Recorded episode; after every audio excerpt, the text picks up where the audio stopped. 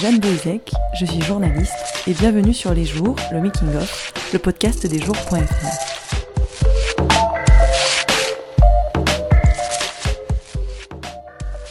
Le 11 novembre 2016, Olivier Bertrand se faisait arrêter en reportage à Gaziantep par la police turque. Pendant trois jours, il est en rétention. Cela faisait un an et demi qu'il couvrait la Turquie pour les jours. Aujourd'hui, il vient nous raconter ce qui lui reste de cette enquête. Bonjour Olivier Bertrand. Depuis avril dernier, tu ne peux plus retourner en Turquie. Tu enquêtes donc depuis la France. Mais je me demandais d'abord, est-ce qu'il te reste euh, de ton travail du terrain un sentiment, un son ou une odeur? Il me reste un peu tout ça de mon travail. Mais si je devais plutôt euh, retenir quelque chose de précis, peut-être une odeur. Euh, moi, je suis assez matinal, dans la vie en général, et encore plus quand je suis en reportage, je me lève très tôt. Et j'avais une petite habitude quand j'étais à Istanbul, j'habitais toujours au même endroit, chez une, une logeuse qui, qui m'hébergeait gratuitement pour les jours. Et euh, j'allais tous les matins acheter un petit simit, c'est un petit pain au sésame, on en achète partout dans Istanbul. Et j'allais directement dans une fabrique, en fait chez des boulangers qui fabriquent euh, en gros des simits.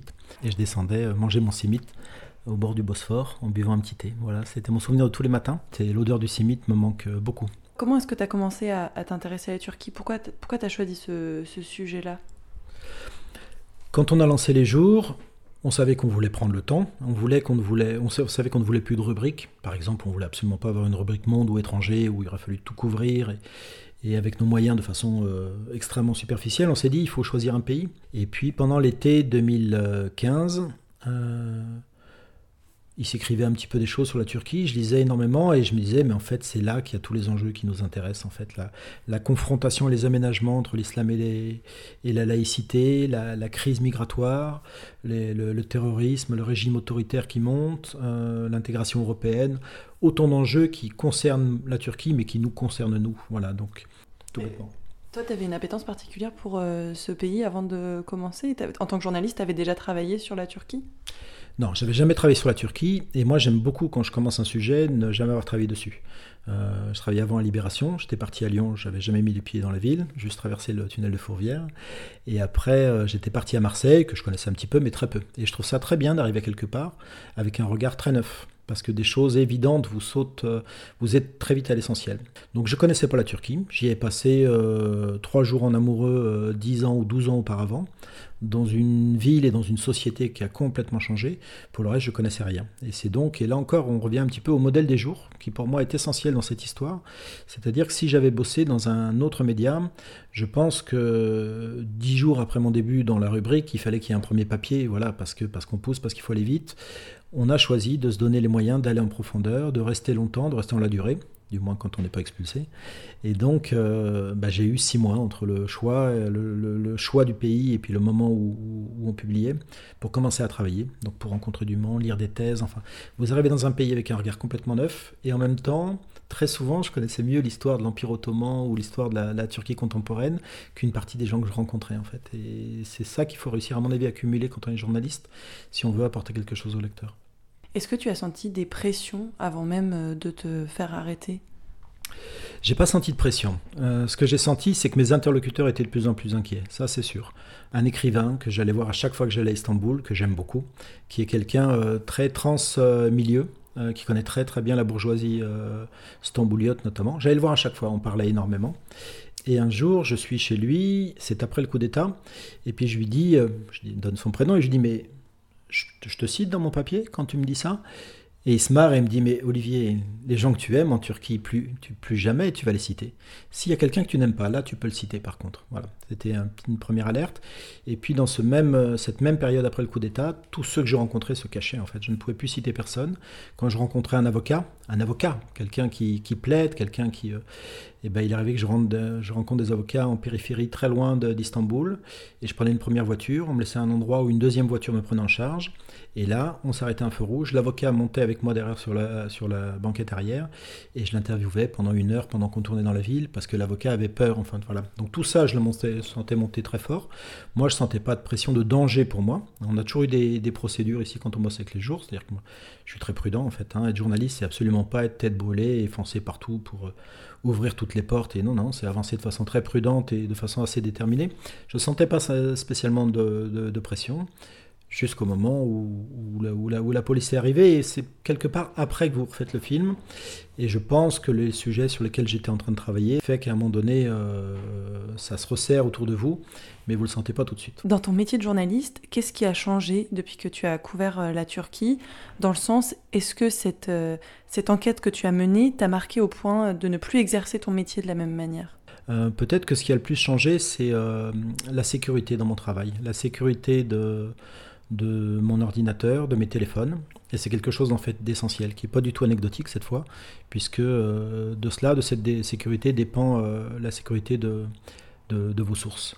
Euh, en fait, pendant les trois jours que j'ai passé moi en cellule, je n'avais qu'une obsession, c'était si jamais ils arrivent à craquer mes téléphones, je suis assez prudent, je ne mets pas dans mes répertoires des numéros qui ne doivent pas y être, mais vous pouvez toujours avoir envoyé un petit SMS ou avoir appelé quelqu'un, vous l'effacez, mais on retrouve toujours dans une mémoire cachée. Donc mon obsession, c'était s'il craque un téléphone, je peux très bien envoyer quelqu'un en prison. Et, à, la, période où j'étais arrêté, euh, ce qui se passait dans les commissariats et dans les prisons était vraiment pas drôle en Turquie.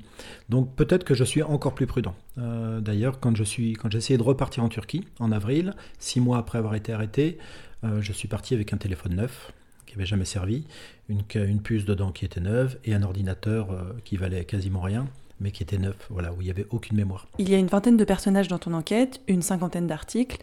Est-ce qu'il y a un personnage auquel tu t'es particulièrement intéressé ou une rencontre particulièrement marquante pour toi? Euh, Plein de gens me viennent en tête. Peut-être ce que je retiendrai, c'était euh, dans une petite ville à Jizre, qui est au Kurdistan, où j'avais pu aller juste à la levée du couvre-feu. Les populations de cette ville venaient de vivre euh, de mémoire 5 mois ou 6 mois de couvre-feu total, euh, sans avoir le droit de sortir de chez elles. Et là, quand je suis arrivé, j'ai pu rentrer dans la ville, malgré tous les, tous les barrages successifs. Et il y a une famille qui m'a accueilli et hébergé. Hein. moi, je l'avais pensé que j'allais trouver une chambre d'hôtel, mais il y avait juste un hôtel, il était archi plein en réalité. Et euh, le père de la famille m'a dit, mais tu vas dormir chez nous, c'est pas un souci, on va, on va t'héberger, toi et ton photographe. Et donc, je suis resté dans cette famille. Le soir, à 18h, il y avait le couvre-feu pour la nuit qui tombait. Et j'avais laissé mon sac dans la voiture. Euh, j'avais une voiture de location pour mon reportage. Et mon sac était dans le coffre à l'arrière. Et là, je dis, mes affaires sont dans... Et donc, je vois tout le monde qui blémit, euh, qui me dit, t'as besoin? Je dis, pas bah non, c'est pas très grave, mais voilà, j'aime... Et ils me disent, bon, viens, on va y aller quand même. Et le père est resté en bas à l'entrée de l'immeuble pour surveiller. Le fils avec moi a couru jusqu'à la voiture. On a peut-être mis 20 euh, secondes, 25 secondes. Mais dans toute leur angoisse, je réalisais euh, à quel point ce couvre-feu était quelque chose d'extrêmement pesant, d'extrêmement dangereux. Et ensuite, on est rentré. On a fait un repas assez fabuleux avec tous les gens qui habitaient dans l'immeuble, ou une bonne partie des gens. Et toute la soirée, les gens étaient comme ça. C'est-à-dire que les gens vivaient beaucoup entre eux euh, dans l'un des immeubles pendant la durée du couvre-feu. J'ai partagé ça avec eux et c'est une famille à laquelle je tiens beaucoup. Tu as été retenu par les autorités turques et ensuite expulsé. Aujourd'hui, tu ne peux plus retourner en Turquie. Mais du coup, est-ce que tu as un regret ou quelque chose que tu t'étais promis de faire, un reportage ou une interview que tu n'as pas pu faire du coup? Malheureusement, il y a beaucoup de sujets que j'aurais aimé faire, euh, mais peut-être ce qui me manque le plus, un sujet que je m'étais promis de faire, c'est dans un petit village à Lévis. Les Alévis sont une petite minorité euh, religieuse, notamment euh, en Turquie. Euh, sont, pas des, sont pas des sunnites dans un pays sunnite. il y a un tout petit village, c'est une minorité qui a toujours été opprimée, comme avant elle, euh, les Arméniens, les Juifs, les Grecs en Turquie. Et il y a un petit village où il y a quelques centaines d'habitants qui vivaient. Euh, qui vivent. Et puis le gouvernement a décidé d'installer à cet endroit-là un camp de réfugiés syriens, donc sunnites, de 6000 personnes qui était pour la population une façon d'assimiler complètement cette population. Ils étaient complètement terrorisés. J'ai réussi à rentrer là aussi difficilement avec mon photographe. Euh, c'était complètement bouclé. On est passé par un champ en voiture pour réussir à rejoindre le village.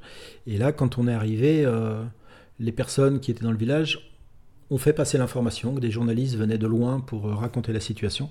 Et tout à coup, les gens, c'était au sommet d'une colline, et les gens sont arrivés de partout des champs, en fait, c'était en plein après-midi. Les gens sont remontés pour nous rencontrer, et plein d'entre eux sont passés chez eux prendre à manger du miel, de la crème, des fruits. Enfin, c'était. Je parle toujours de bouffe, mais. Euh, des fois, c'est sur la nourriture que se gravent des moments importants, moi je crois. Mais... Et je m'étais vraiment promis de revenir là-bas une fois que le camp aurait été installé pour voir où ils en étaient. Je leur en avais fait la promesse. Ça, c'est une grande frustration, oui. C'était Les Jours, le Making of, épisode 3. Les enquêtes sur la Turquie d'Olivier Bertrand sont disponibles sur le site des jours. Elles s'appellent La Charnière et La Bascule. Vous pouvez nous suivre sur Instagram, sur Facebook et sur Twitter, nous envoyer vos questions, vos suggestions à contact at lesjours.fr ou directement à moi, jboezek at lesjours.fr. Je vous retrouve la semaine prochaine pour un nouvel épisode du podcast.